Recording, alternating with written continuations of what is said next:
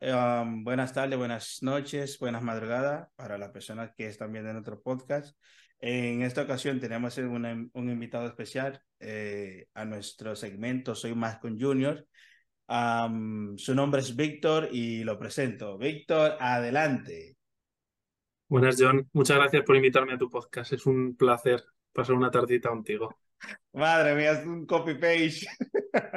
Oye, Víctor, estoy haciéndote un poco de decir en el tema de, eh, para ver un poquito más sobre lo que es tu trayectoria en el mundo de la informática en general.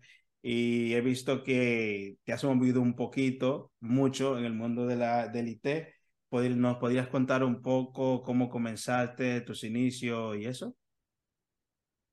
Bueno, pues eh, gustarme la tecnología me ha gustado siempre. Soy chaval de maquinitas, me ha gustado siempre los ordenadores y andar magreando con ellos. Eh, en el ordenador como tal empiezo ya a cacharrear, empiezo a los 14, eh, razón por la que decido a los 16, 17 años eh, empezar a estudiar informática en un grado medio.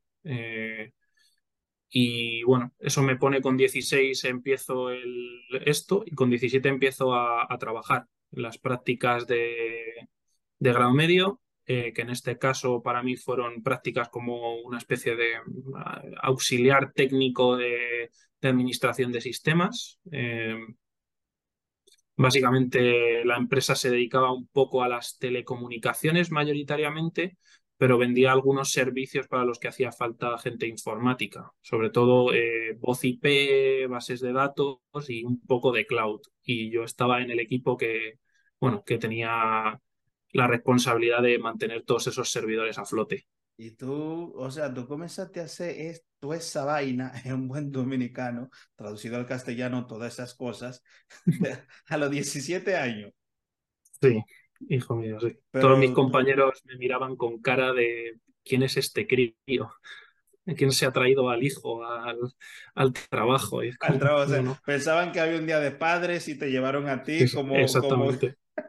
Pero a ver, Algunos que era el día de ¿Tú naciste con un teclado debajo del brazo entonces? Sí, un poco sí. Ya, ya he empezado joven ya en, en esto. No tengo muchos años, pero aún así he empezado joven en, en la informática.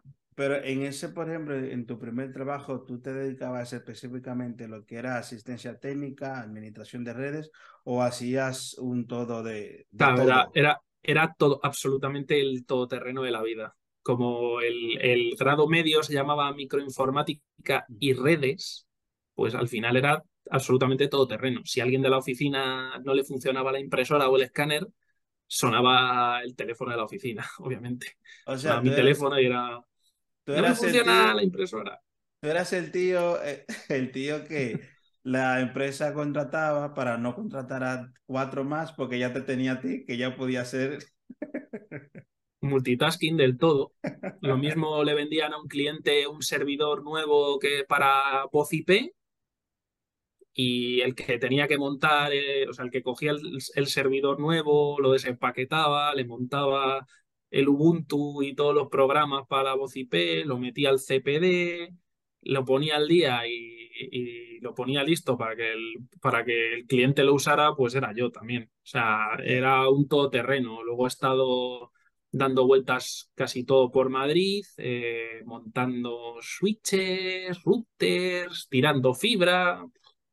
Digo, una, una época de mi vida de hacer mucho de todo. Pero, por ejemplo, Víctor, como comienzas desde los 17, por cierto, ¿qué edad tienes ahora mismo? 26. Vale. O sea, comienzas desde los 17 en el mundo de la informática. Supongo que tendrás alguna anécdota curiosa. ¿Tú tienes alguna anécdota que nos puedas contar de que te haya pasado y... La mejor. No tengo una, tengo la mejor. Ok, según... ¿Cuál es esa? Compártelo con nosotros. ¿Cuál es la mejor? La mejor, la mejor es eh, recién salido de estudiar, eh, ya el primer año que era todo teórico, el segundo por unas cosas que hay aquí en, Madrid, que es donde vivo, eh, de cara a ese, a ese, grado superior, pues el segundo era entero en la empresa, o sea, en las prácticas. Entonces, muy recién llegado, yo creo que no llevaría dos semanas, tierno, tierno, sea, del todo, en general. No había pisado un trabajo en mi vida, yo me había dedicado a mis estudios y poco más. O sea, no sabía, no, había interactuado tampoco con mucha gente muy mayor, ni con eh, ni en entornos muy empresariales y nada de eso. Entonces, estaba verde. Y esa semana pasaba que eh, mi jefe y mis dos compañeros, aparte de mí, eh, no estaban. Mi jefe se había subido porque le habían llamado. Era, mi jefe era directamente el director de IT y demás, entonces lo había ido a una reunión y tal. Mis compañeros pues estaban montando, no sé si en ese momento teléfonos o lo que fuera. El caso es que no estaban. El único que estaba en el despachito, porque siempre tenía que haber alguien para, por si sonaba el teléfono, era yo. Y, y empezó la ronda de los teléfonos. Suena el teléfono del jefe, no lo coge nadie, pues van sonando de uno en uno hasta que alguien coge, hasta que alguien llega hasta a que llega a ti. Entonces llegó a mí. Cogí el teléfono hola, buenas, eh, sistemas, eh, ¿qué le pasa? Y, me contestan, hola, buenas, soy Gema del departamento de programación. Vale, buena Gema, mm, ¿qué te pasa? Eh, se me ha roto el posavasos del ordenador. Primer punto de inflexión en el que yo me quedo tocado. Pero ¿cómo así? Eh, en ese tiempo habían CPU que venían con, con portavasos de, del ordenador o monitores en con mi portavasos. En mi, en mi cabeza no había nada ahí. O sea, en mi cabeza en ese momento se quedó en blanco. Y por un segundo, porque en esa época es cuando empezaron a ponerse de moda el conectar todos los putos aparatos al, al ordenador por, la, por, la, por el USB, por el 5 voltios, pues eh, es que empezaron a salir los primeros eh, ventiladores estos conectados al 5 voltios, unas, y, lo que yo pensé era una de esas cosas, que era un, era como un tamito así que estaba relleno de resistencias, que lo conectabas al USB, se calentaba un poquito, ponía la taza encima y el café no se te quedaba helado. O sea, que te, mostraste una película en tu mente ahí brutal. Claro, yo es, es lo único, es, o sea, siendo factibles, es lo único que se me ocurría en ese momento. O sea, por más que quieras, yo no había estudiado en clase qué cojones era el posavasos del ordenador. O sea, nadie, no sé, tú vas a clase y, te, y nadie te cuenta qué es el posavasos del ordenador, porque entre otras cosas no, a mí, me, ponen, a mí me ponen esa, esa pregunta, una encuesta de una certificación y yo no apruebo. O sea, yo me quedé, yo me quedé blanco y digo, vale, se le ha roto el USB, digo, igual no sabe que puede cambiarlo, o igual es que ha reventado ya todos los USBs, ¿no? Y digo, bueno, pues en ese caso, pues subo, mira que no funciona ninguno, le digo que se espere un segundo, le subo otro PC, me bajo el suyo o me lo bajo y le cambio los USB, yo qué sé, ya veré a ver la película que monto. Eso ahora lo veo. Le digo, vale, eh, estás en programación, vale, eh, espera un segundo que subo. Cuelgo, pétate, cojo el ascensor, me voy a la segunda planta. Eh, la segunda planta, para ponerse un poco en, así en, contexto, eh, era una oficina diáfana. O sea, la separación estaba hecha por, eh, por estanterías que eran muy altas, pero eso era todo. O sea, el techo era altísimo, eh, era completamente diáfano. Lo único que había eran las columnas para sujetar un poco el techo y ya está. Entonces, estaba todo junto allí. Allí había comercial, programación, sistemas y teleco no, perdona, Teleco y, una variante, es, no es sistemas, eh, es que a uno de los sysadmin los tenía, lo tenían allá arriba, no sé por qué, pero allí estaba, el solito. Eh, y yo me fui a, a programación, que era uno de los pasillos que había. Y pregunté, porque no me habían dicho, o sea, no conocía a esta persona de cara, no sé quién era. Entonces vi que era programación me acerqué a uno de los puestos y le pregunté, oye, perdona, Gema, y, me dice, sí, eh, fondo. Miro, a miro al fondo y fondo es, eh, está todo el mundo trabajando en una fila así, todo el mundo así, colocado. Y al fondo era una mesa muy tocha con una persona que si, si, eres, si eres de vista rápida, estaba claro que era la jefa o la directora de programación. Oh, así, de entrada. Y es como. Bueno, tragas el seco y dice. Vaya. ya voy. ¿sabes? Entonces, eh, digo, bueno, vale, venga. Digo, sí, tampoco de perdidos al río. ¿Y tú, Me acerco... un niño de 17 años?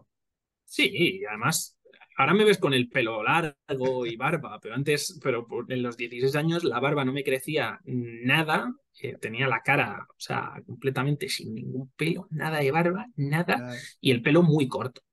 Entonces parecía literalmente un crío. O sea, eh, una época, además, en, esa época no tenía una pinta muy adulta tampoco. Entonces Tenía, tenía, la, tenía pinta de tener eso, 15, 16, como mucho.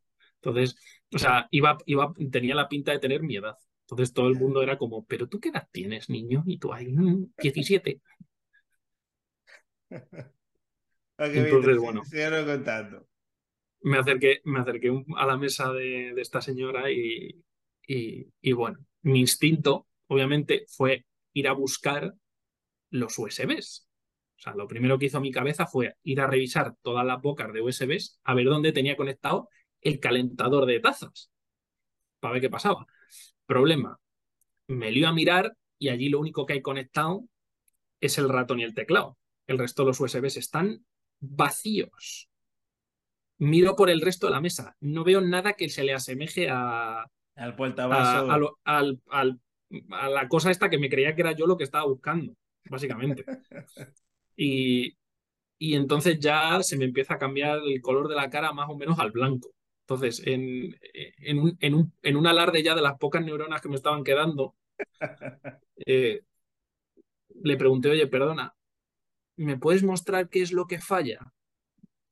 A ver si hacía un poco eh, el baile para no parecer un, inútil ya de entrada el primer día. Entonces me dice, sí, sí, claro, el posavasos del ordenador. Y la señora coge, levanta el dedo y le mete a la disquetera del, del ordenador. ¿Cómo así? A la, a la disquetera, o sea, a la lectora y grabadora de CDs de toda la vida. Va y le mete, la disquetera no se abre y yo me quedo blanco, porque en mi vida, en mi vida había escuchado a nadie llamar a eso el posavasos del ordenador. O sea, en mi vida. Pero ve acá, o sea, eso era el, el posavasos del ordenador. Ojo, la disquetera era el posavasos del ordenador. Pero... Ahora, ponte, ahora ponte muy en contexto. Tengo 17 años, llevo dos semanas, dos semanas trabajando, ¿eh? Dos semanas. Estoy muy verde. O sea, estoy muy, pero muy verde. Y yo ya, o sea, ya he llegado la primera vez en mi vida que no sé qué, hace. O sea, claro, porque dices, oye, es un compañero que tampoco, yo qué sé, es uno de los que trabaja comercial o alguien que dices, es un poco mayor y está un poco fuera de tacto y tal. Y, pero joder, es que estábamos hablando de la jefa de programación, tío. O sea, eso lo ha hecho más grande por, por quien era. no, claro. Es que, bueno, si hubiera sido cualquiera de los otros jefes también se me habría acojonado, porque claro, es que es como, a ver cómo cojones le digo yo a este señor que le falta un verano sin, sin decirle que le falta un verano, ¿sabes? En plan, con todo el cariño del mundo. Un verano y una primavera también, porque madre mía. Oye, Víctor, pero por ejemplo, cuando ya tú eh, sales de ese trabajo, obvio, porque es, tu primer empleo, tu primera experiencia, eh, vi que te diste la vuelta por algunas empresas, incluso terminaste dándote una vuelta por telefónica. A ver, la gente pensará, pero este podcast no es para personas que son junior. Vale, Sí, el tío comenzó desde los 17, pero hay una área en concreta donde digamos que en teoría acaba, digamos, de comenzar. ¿Cómo tú entras en el mundo de la ciberseguridad? O sea, ¿cómo es la vuelta para entrar ahí? Pues en la, en la ciber eh, entró hace dos, tres, tres años. Tres años estudiando, no tres años trabajando, que no es lo mismo. Que antes de entrar en ciber me he tenido que pegar una curra a estudiar que te cagas. Eso sí. O sea, eh, empecé, mm, eh, yo estaba, o sea, yo dejé mi trabajo de programador por perseguir estudios superiores en computación, o sea, en lo que viene siendo la univers ir a la universidad a estudiar ingeniería de la computación, que es lo que conocen los americanos. Aquí lo llamamos eh, ingeniería del software o de desarrollo del software. Em, y de hecho voy a un proyecto que hace Telefónica, 42 eh, Madrid. Eh, bueno, fue una buena experiencia, sí, pero llegó el COVID Telefónica, esa, la Fundación Telefónica y ese proyecto no estaban preparados para, para tener que hacerlo eh, de manera remota y demás. Y aquello se despobló. Y yo, tuve que, pues, que abandonar el barco. Pero bueno, como todas las cosas en la vida, eh, eh, durante mis años de programación ya he visto cosas raras como que todos los usuarios de una aplicación fueran clones del administrador y llegar el primer día y preguntar eh, cómo que todo el mundo es un clon del administrador. ¿No será igual que hay que hacer unos perfiles o algo? No, no, no, no, si está todo bien y yo. Ah". Y yo ya pensando, digo, madre mía, el día que venga una, una auditoría a este sitio va a flipar en colores. Entonces ya, ya de ese momento me empezó a picar algo. Entonces mientras estaba persiguiendo mis estudios superiores, hinqué un pelín el diente. Eh, con un curso bastante barato que vendía... Eh, es la Juan Carlos III, sí, es la Juan Carlos III aquí en Madrid, de manera online. Eh, vendían un cursillo de iniciación a la programación. era prácticamente de todo teórico, eh, simplemente, bueno, lo típico que no explican en ningún lado. Eh, empiezan con los términos eh, que son parte de un poco los equipos de ciberseguridad, los, el rojo, azul, amarillo, todos los colores de dentro, eh, y luego cómo empiezas a hacer un poco todo, todo esto que llaman el, el, assessment de seguridad, que son, bueno, que son los riesgos, que son las amenazas, que son, te explican toda esta terminología que es muy del campo, que, no te, que no existe en ningún otro, o sea, que no te explican en ninguna otra materia de la informática, porque eh, la ciberseguridad está verdísima en general, o sea, quiero decir, la gente de tecnología sabe tecnología, pero lo que es la seguridad Está un como que Está, no está muy integrada en el, en el rol. Entonces, eh, yo empiezo un poco eh, con ese curso a, a codillar y bueno, con el, con el final, o bueno, o con el, casi con el principio de, de lo que era la Universidad 42 de Telefónica, eh, pues decido que ese curso me ha gustado lo suficiente y mi, mi tutor de ese curso le puso creo que las suficientes ganas para ser un curso tan barato y, dado por universidad y tal, que me termina de picar la curiosidad y bueno, acabo en una, en una empresa, eh, no voy a nombrar marcas que tampoco, que, no, que, no, que, no, nos pagan. hacer un que paguen de... que paguen public. Que yo quiero mi cacho. Eh, Eh, hacer un bootcamp de ciber. Eh, un mes intensivo, horas, todas las que quieras y alguna más, para estudiar ciberseguridad. Allí aprendo, era un combo un poco de todo. Te ponían al orden de una cosa que conocía que, se estaba empezando a mover, que era la cloud. Te empezaban a poner un poco al día de que existían cosas como Google Cloud, Azure, eh, AWS, eh, Akamai y demás. Eh, y bueno, eh, el resto era aprender infraestructura, análisis, hacking y forense. Pero en tu caso, Víctor, cuando tú, por ejemplo, ya comenzaste a entrar un poquito en el mundo del ciber, tú tenías ya un perfil claro de qué tú querías hacer, si querías ser, por ejemplo, Blue, Red, Tú dices, bueno, estoy aquí. va. Nadie explica, nadie explica nada, tío. O sea, cuando entras es un mundo, es opaco. O sea, cuando entras, de hecho no sabes ni de lo que vas a trabajar. O sea, no tienes mucha idea de que, de que luego hay equipos y que, y que tienen, y que son, que están bastante especializados y tal.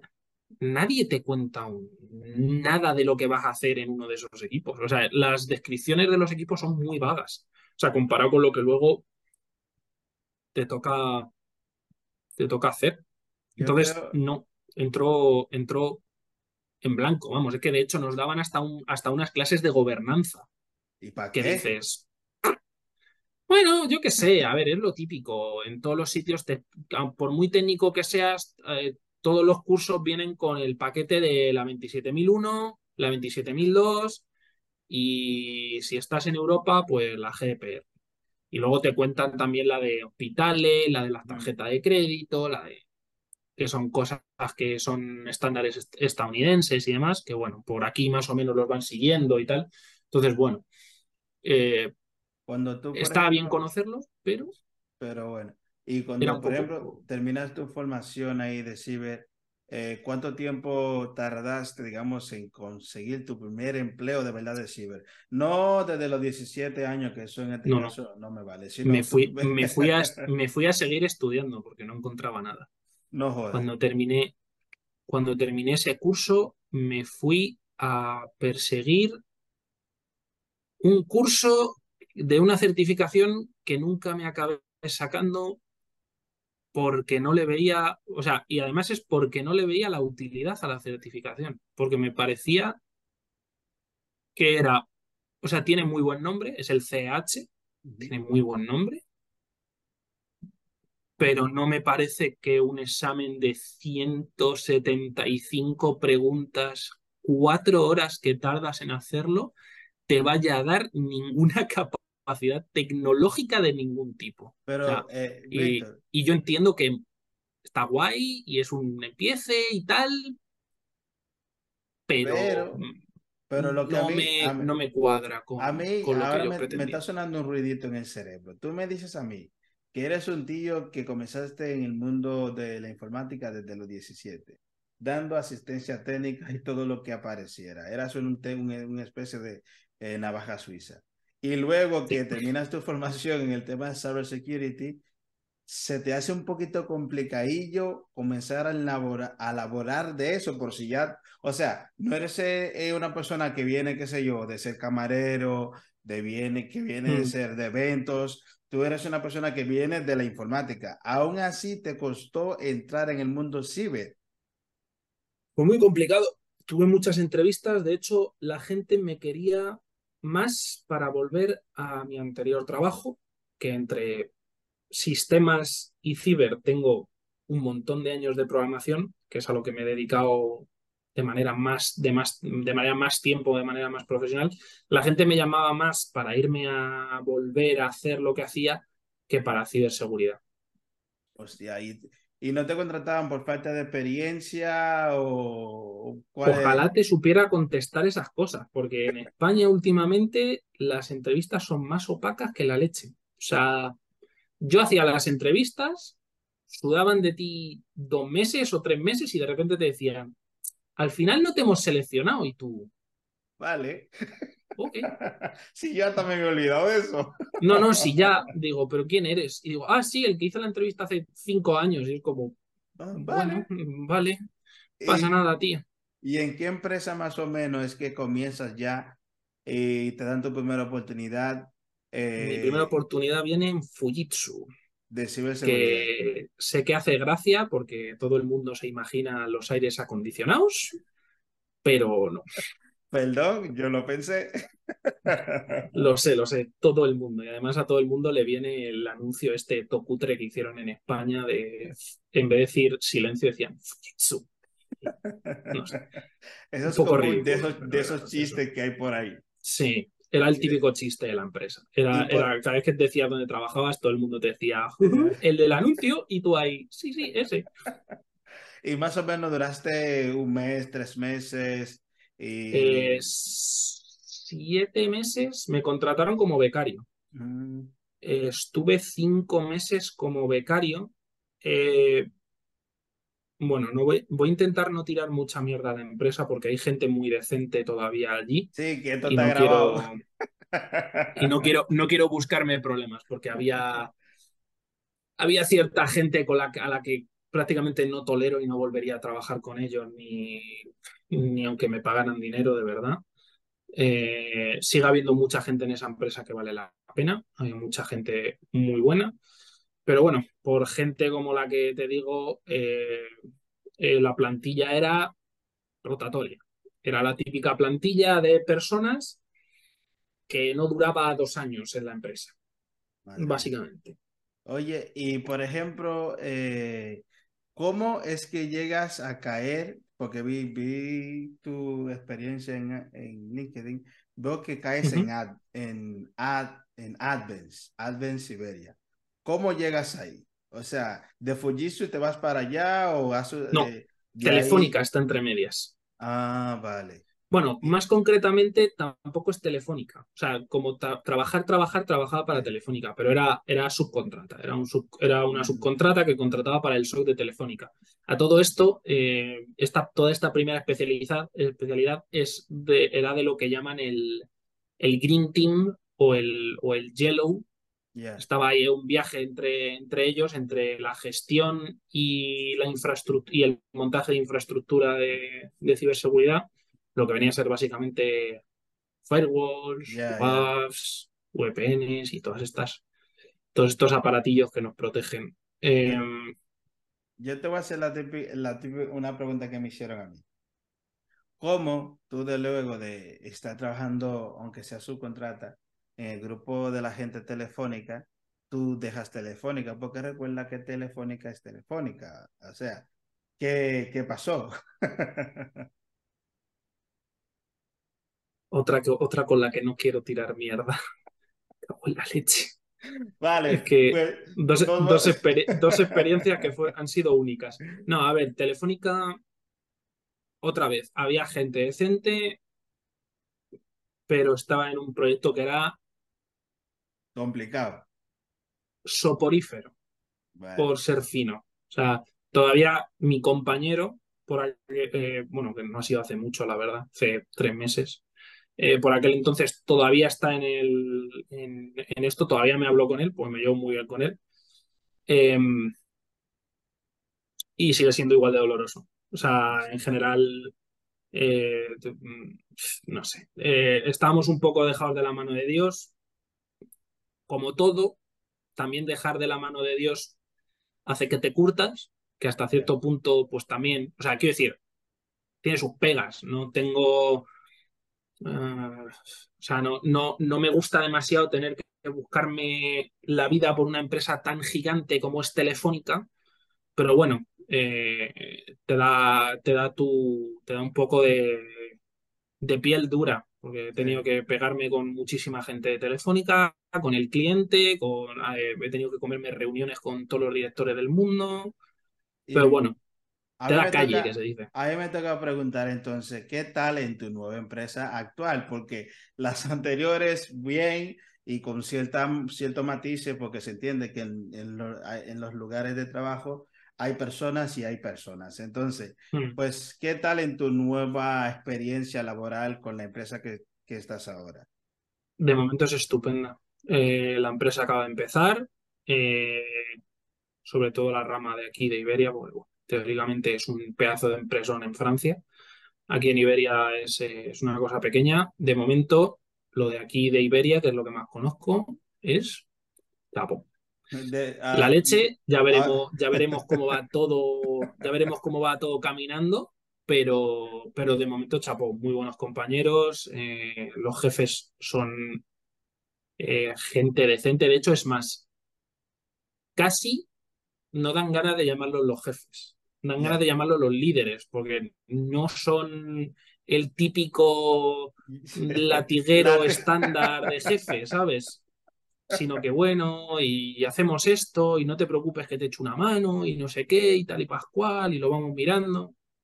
Y, bueno, ya, ya, ya han cumplido promesas que ya he tenido en los dos sitios anteriores y que no han dado nunca, que sobre todo es la formación.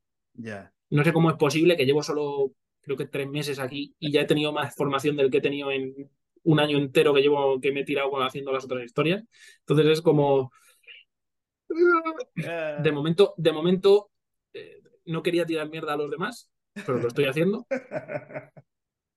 válgame Dios. Eh, y nada, de momento es, de momento es una experiencia muy buena. Eh, somos pequeñitos, con lo cual toca. Bueno, estoy contratado para el Blue Team, pero como vengo del Green, pues me van a, me van a coser con otras cosas porque, pues, porque así es la vida. Víctor, pues eh, tío, eh, ya casi despidiéndote, pues antes de despedirte, ¿qué le podías decir a esa persona que comienza en el mundo de la ciberseguridad? Eh, incluso personas que nunca han tocado en la informática, ¿qué les puedes decir? No sé, que se corten la vena o que... no, no hace falta cortarse las venas. Eh, eh, de momento hay hueco en la ciberseguridad para muchísima gente y no parece, de momento no parece tener, un, tener la necesidad de un, o sea, por la cantidad de gente que hace falta, no hay un requerimiento absoluto de que vengas del mundo de la tecnología. Eh, he estado estudiando con un montón de gente que no sabía lo que eran las redes y cuando no sabían lo que eran las redes es no saber lo que es una IP o cosas de ese estilo, que son, o sea, quiero decir, la informática para ellos era darle al botón de encender el ordenador, mover el ratón y teclear en el Word o ver YouTube. O sea, no daba para mucho más. O sea, no había.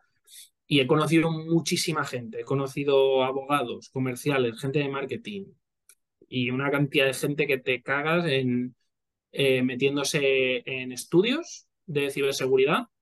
Eh, lo que sí que es importante es que si te vas a meter en un estudio de ciberseguridad, mira bien dónde te estás metiendo y asegúrate de que a ser posible, si te metes en eh, nuevo sin haber tocado nada de la tecnología, que tengan secciones para enseñarte lo básico y que es que te enseñen, sobre todo para ciberseguridad, eh, redes, sistemas operativos em,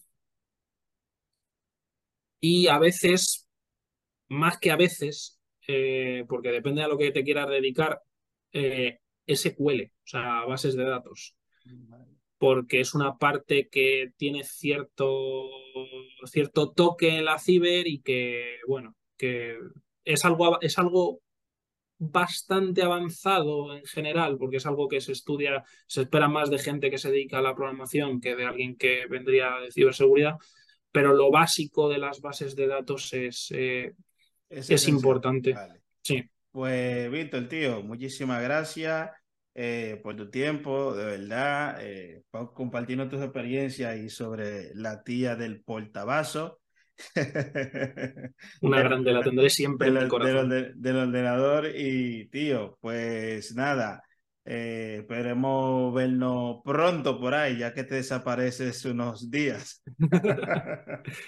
sí, espero que sea de tranquilidad esos días que desaparezco. Pues, viste, tío, bro, muchísimas gracias, bro. Muchas gracias a ti por invitarme, John. Dale, chao. Nos vemos.